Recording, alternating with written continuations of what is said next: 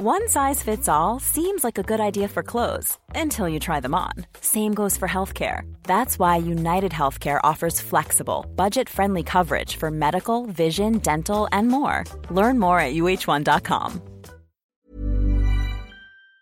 Bonjour à tous et bienvenue pour la balado de la semaine. Nous sommes dans Paris, il pleut, mais là il y a une petite boutique avec une dame qui est juste derrière sa porte. Est-ce qu'elle veut bien m'ouvrir Allez-y, rentrez. Merci madame. Qu'est-ce que vous vendez dans votre boutique? Je vois des têtes de mort. Bah, des têtes de mort. Je sais pas, c'est le temple de la tête de mort. euh, C'est vrai? du crâne, ouais. Et vous, vous êtes qui? Et moi je fais un, podca- un podcast, moi je m'appelle Ah, Hervé Pochon.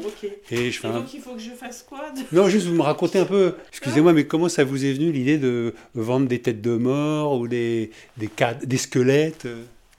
Parce que depuis que je suis toute petite, euh, c'est mon univers et euh, je, je l'affectionne et je le cultive. Vous avez vécu entouré de têtes de mort? Ouais, toute ma vie, ouais. Je parle de votre prénom? Barbara. Qu'est-ce qui vous rend heureuse, Barbara? Et ben d'être dans mon monde, hein, dans mon univers. hein. Voilà ce qui me rend heureuse. hein. Et qu'est-ce qu'il y a de particulier, votre univers? Il est sombre, hein, romantique, beau. C'est ce qu'on appelle gothique un peu, non? Un peu, ouais. En, Ouais. en partie, ouais, tout à fait, ouais. À part euh, un petit piercing au nez, c'est tout, vous n'avez rien de d'extravagant extérieurement parlant. Bah, gothique, c'est une culture. hein. C'est pas que euh, une apparence physique, c'est pas que du stylisme, c'est aussi c'est tout ce qui touche à l'art. Donc euh, c'est un mouvement euh, culturel hein, qui n'a rien à voir avec un mouvement politique ou sans forcément d'idéologie, juste un univers. hein. Et ça marche encore le gothique aujourd'hui? Non, pas du tout. C'est fini. Il y a eu la génération euh, des années 80 et la génération des années 2000. Et aujourd'hui, il n'y a plus de clan, de toute manière, j'ai l'impression. Donc celui-là, euh, il est en voie d'extinction, totalement. Est-ce que c'est compliqué d'être dans un domaine qui est en voie d'extinction? Financièrement, oui. Mais juste financièrement, parce que sinon, moi, je reste dans mon monde. J'ai toujours été dans ce monde-là. Je ne vais pas changer à 50 ans passés. J'ai 60 ans, Barbara. Ça va. Donc euh, voilà quoi. Mm. C'est pas parce que ça n'a rien à voir avec la mode, je vais pas tourner ma veste et changer d'univers parce que la mode change. Oui, mais à côté de ça, il faut arriver à vivre, mais bon. Ah bah, on survit, on fait de la résistance. Et alors là, il y a un tableau où il est écrit Rousse, pétillante, torride, grisante, étourdissante, la bière Edémonium, un bon coup gorgé de piquant pour une aventure pimentée, chin chin. Parce qu'on fait notre bière aussi. Mon mari est birologue, donc euh, il brasse et on fait des brassins pour Edémonium, une bière au piment. Bon, ben Barbara, euh, je vous remercie de m'avoir ouvert la porte euh, pour me mettre à l'abri de la pluie. Je vais continuer ma balado dans la rue du Plâtre, dans le 4e arrondissement de Paris. Et je vous souhaite de vivre heureuse dans votre monde. Eh bien, c'est gentil, merci. Vous aviez l'air un peu inquiète. Oui, parce que euh, j'ai toujours des curieux un peu bizarres. Alors, des gens qui pensent que je suis une sorcière ou ils s'imaginent que je suis une maîtresse euh, fétichiste ou autre. Et puis aussi, euh, il y a des gens qui sont agressifs parce qu'ils pensent que je suis sataniste. Et aussi, il y a quelques, enfin, il y a 23 ans, quand j'ai ouvert la boutique, il y avait énormément de médias qui s'intéressaient à notre mouvement parce qu'il était, réapparaissait. C'était un revival. Et euh, du coup, il y a eu beaucoup de télé un peu euh, scabreuses, euh, voyeuristes, télé-réalité ou autres qui commençaient à dénigrer un peu le mouvement gothique et qu'on en presque fait un gros mot. Donc du coup, euh, on est, euh, voilà, on on- à l'époque, on se méfiait énormément de, de tous les médias. Aujourd'hui, euh, c'est moins vrai. Parce que le mouvement, il n'existe presque plus. Donc, Malheureusement. ouais, mais bon, voilà quoi. Voilà l'explication. Votre boutique est très jolie parce qu'il y a des, un mur de pierre apparente à droite et en face, une vieille porte en bois au fond à gauche, un rideau rouge, des crânes avec des bois et des crânes humains et beaucoup de bijoux. Et là, il y a même le diable pour 39 euros. Pas cher le diable. Je vous dérange pas plus longtemps. Je vous remercie. Je quitte la boutique Edémonium, la boutique gothique 11 rue du Plâtre, parce que avant c'était la rue des Plâtriers ici, dans le 4e arrondissement de Paris. Et on continue la balado.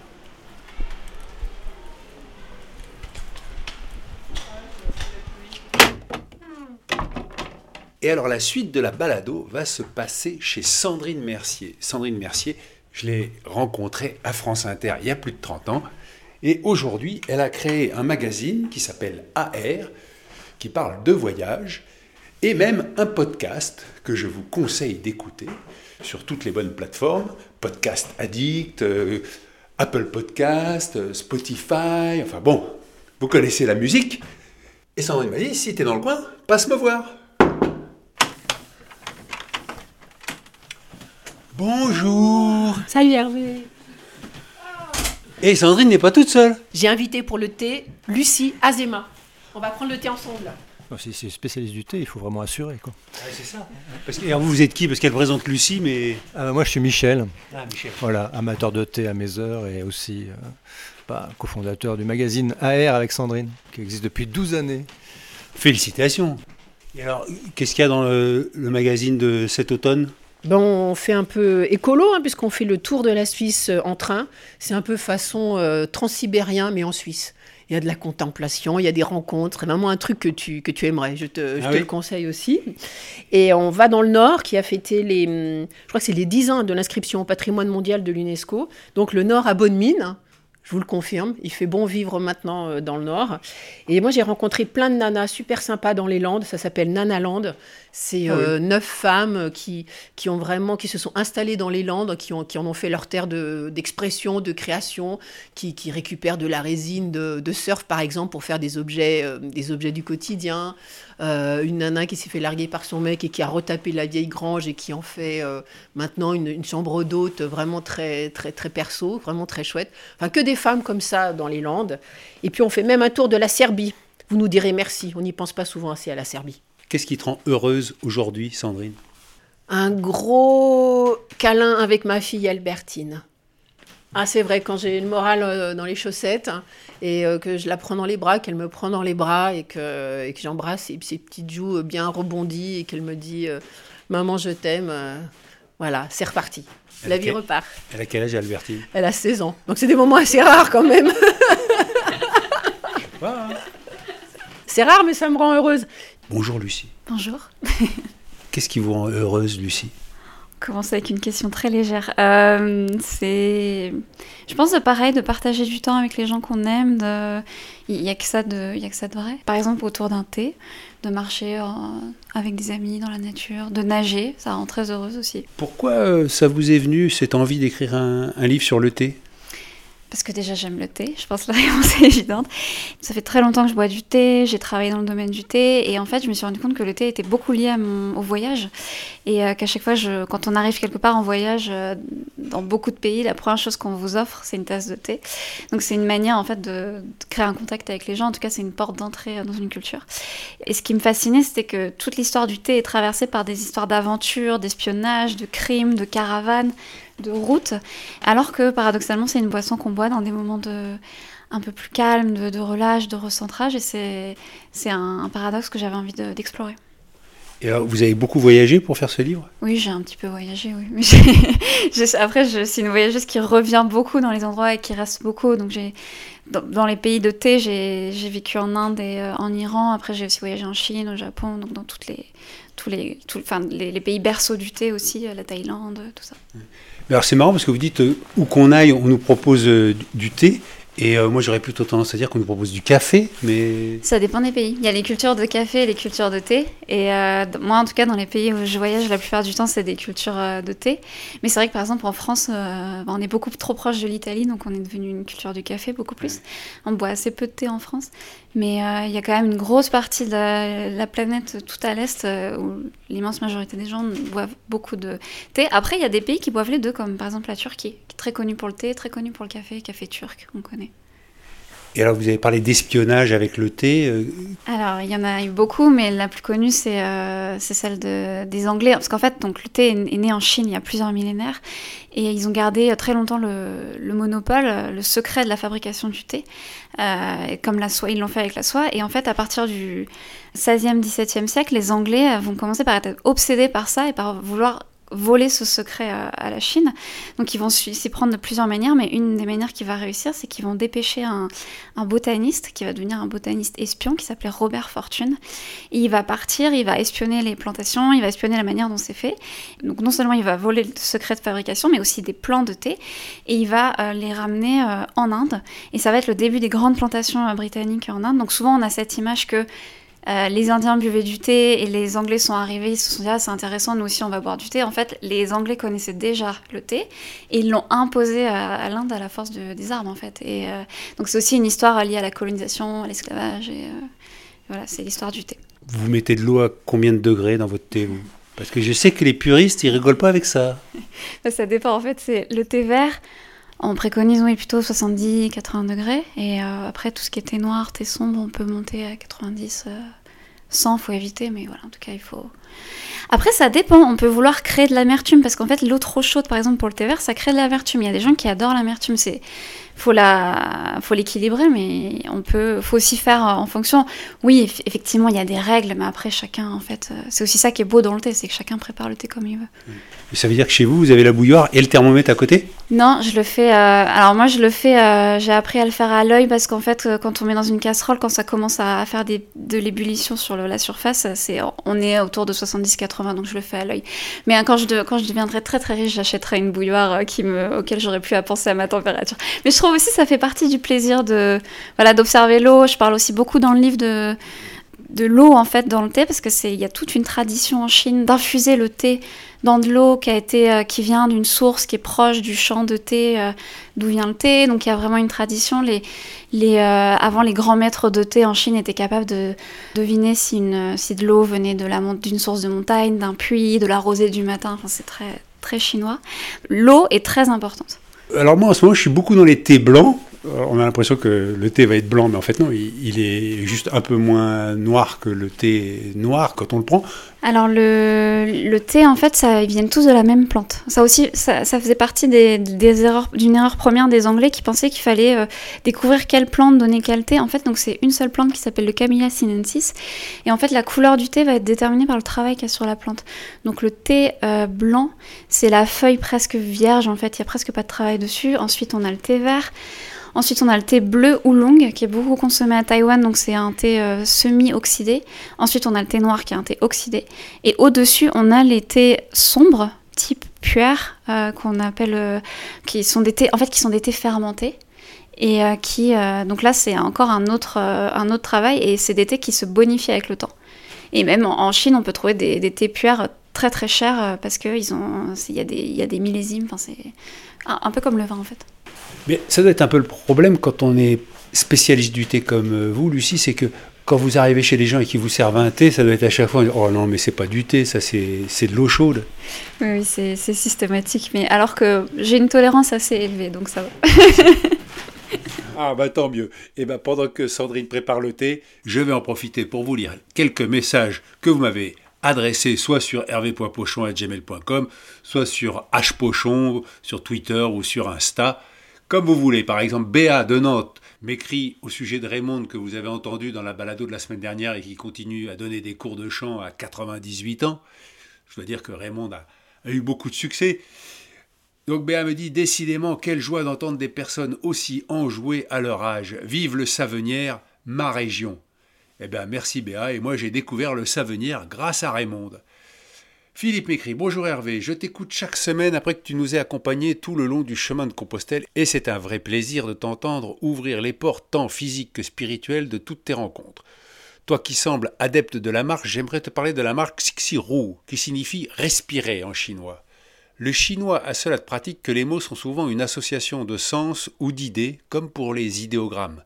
Xi signifie inspirer et Xu expirer. Simple, non? Eh bien, la marche du Xixiru consiste en deux inspirations rapides pour un pas et une longue expiration pour l'autre pas. C'est le principe de base pour une marche inventée dans les années 50 en Chine par Madame Guolin pour accompagner les personnes atteintes d'un cancer et qui est très connue en Chine. J'espère qu'un jour tu auras l'occasion d'essayer cette marche thérapeutique. Il y a de plus en plus de pratiquants en Europe et notamment en France. Et si le cœur te dit d'une démonstration pour tes auditeurs, je suis à ta disposition. J'habite à Galardon, à deux pas d'Épernon où tu es passé pour ton chemin. À très bientôt. Eh ben Philippe, euh, je note ça dans un coin de ma tête. Je suis toujours pour les nouvelles marches. Xixic roux, pourquoi pas? Véronique m'écrit Bonjour Monsieur Pochon. Après avoir fait votre chemin de Saint-Jacques en audio entre juillet et novembre, donc en léger décalage temporel avec la réalité de ce voyage, j'écoute vos nouvelles balados avec plaisir. J'aurais mille choses à dire sur les sentiments que vous avez fait émerger en moi en racontant vos aventures, mais je n'en développerai qu'un seul. Un léger sentiment de me reconnaître en votre épouse. Je m'explique. Je dois avoir sans doute à peu près son âge. J'ai cinq enfants, quatre plus un en accueil, entre 30 et 21 ans, et surtout, j'ai un mari voyageur. Prof, il a remis pour cette rentrée scolaire sa démission. Écœuré par un système qui ne permet pas aux jeunes d'éclore pleinement, le voici sans emploi, en l'ayant choisi et vivant donc de mes revenus. Il en profite pour partir traîner ses pieds, ses roues et ses voiles, seul dans des endroits où la beauté des paysages le comble. Souvent, on me demande mais ça ne te dérange pas, toi, de continuer à bosser pendant qu'il se balade? Sous-entendu, les gens sont polis à tes frais? Eh bien non. Justement, ce qui me rend heureuse aujourd'hui, c'est de savoir mon mari soulagé, libre et léger comme l'air, tellement léger qu'il s'envole. C'est de voir les photos qu'il capte avec son Leica, belles comme souvent depuis qu'il est tombé en amour de la photographie. C'est difficile parfois, cette image de courageuse épouse. C'est difficile parfois, cette image de courageuse épouse, celle qui reste quand l'autre part. C'est toute une imagerie de sacrifice que je déteste et qui s'impose à moi contre mon gré. J'ai baigné dans le catholicisme, ça n'aide pas toujours. Mais non, je ne me sacrifie pas. C'est comme ça que je l'aime, mon mari, à moi. Pendant un épisode vers Saint-Jacques, quelqu'un a gentiment suggéré que votre épouse puisse, une prochaine fois, vous accompagner. Ce à quoi vous avez répondu que non, sûrement pas. C'est là que j'ai senti cette vague de connivence avec elle, assumer d'être celle qui reste quand l'autre part. Bien sûr, j'extrapole et je m'excuse d'avance pour cela. Peut-être est-elle bien différente de moi et votre histoire n'est pas la nôtre. Mais j'avais quand même envie de le dire. On peut être heureuse de rester quand l'autre part et être heureuse que l'autre parte quand on aime pourtant qu'il soit là. Pas toujours facile à faire comprendre. Bon chemin. J'ai hâte d'être au printemps, je suis honnête, pas seulement pour suivre votre nouvelle grande aventure, j'aime la lumière et le soleil, novembre est un supplice. Et c'est signé Véronique. Postscriptum. Pendant que mon mari était en balade dans l'Aubrac, la poste me dépose un colis. Un livre. Les chemins de Saint-Jacques. Et ce n'est pas moi qui l'ai commandé. Je devais bien me douter que votre podcast allait semer des graines d'envie. Eh bien, merci Véronique. Laura a beaucoup apprécié votre message et je souhaite un bon chemin à votre mari et à vous aussi, même en restant à la maison. Ah, et voilà Sandrine qui revient avec les tasses et la théière. Devinez ce que ah j'ai préparé comme thé. On doit lui faire à chaque fois. Hein non, mais c'est beaucoup moins demandé. J'espère euh, beaucoup de pression là. Hop là. Alors, à l'odeur, qu'est-ce qu'elle dit, Lucie? Déjà, c'est un... Ouais, c'est un thé chinois euh, vert ou blanc. Donc on fait une devinette, mais on n'a pas la réponse à la fin. En fait, c'est ça le drame, ouais. ouais parce qu'elle elle était persuadée de nous avoir servi un thé japonais. Mais... Ah oui, mais en fait, c'est peut-être un thé chinois, je sais plus. Parce qu'il faut préciser que, Sandrine, tu mets ton thé dans une jolie petite boîte où... Chinoise, de fait, mais, euh, ouais. c'est un piège. Je sais pas ce qu'il y a dedans. si on veut en savoir plus sur le thé, eh bien, il y a votre livre, Lucie Azema, L'usage du thé, une histoire sensible du bout du monde, et c'est chez Flammarion. Et si on veut voyager pendant l'automne en restant chez soi, eh bien, il y a AR pour aller-retour. On l'a appelé aller-retour parce qu'un aller simple en voyage, c'est un peu triste, il vaut mieux, rentrer quand même. Un aller simple, c'est un peu triste, n'empêche que Lucie, elle a fait un aller simple, elle est restée en Turquie. Hein. Oui, mais ce qui crée le voyage, c'est le retour. Sinon, c'est juste euh, de partir, de vivre ailleurs, mais de, c'est, le, c'est à partir du moment où on revient que ça devient un voyage. Parce que sinon, c'est quoi alors si on revient pas? Bah alors, il y a plusieurs formes, mais c'est juste une, un mouvement. Mais le, voyage, c'est vraiment l'idée d'aller voir quelque part, de rester plus ou moins longtemps, mais de rentrer. Bonne balado à tous et à la semaine prochaine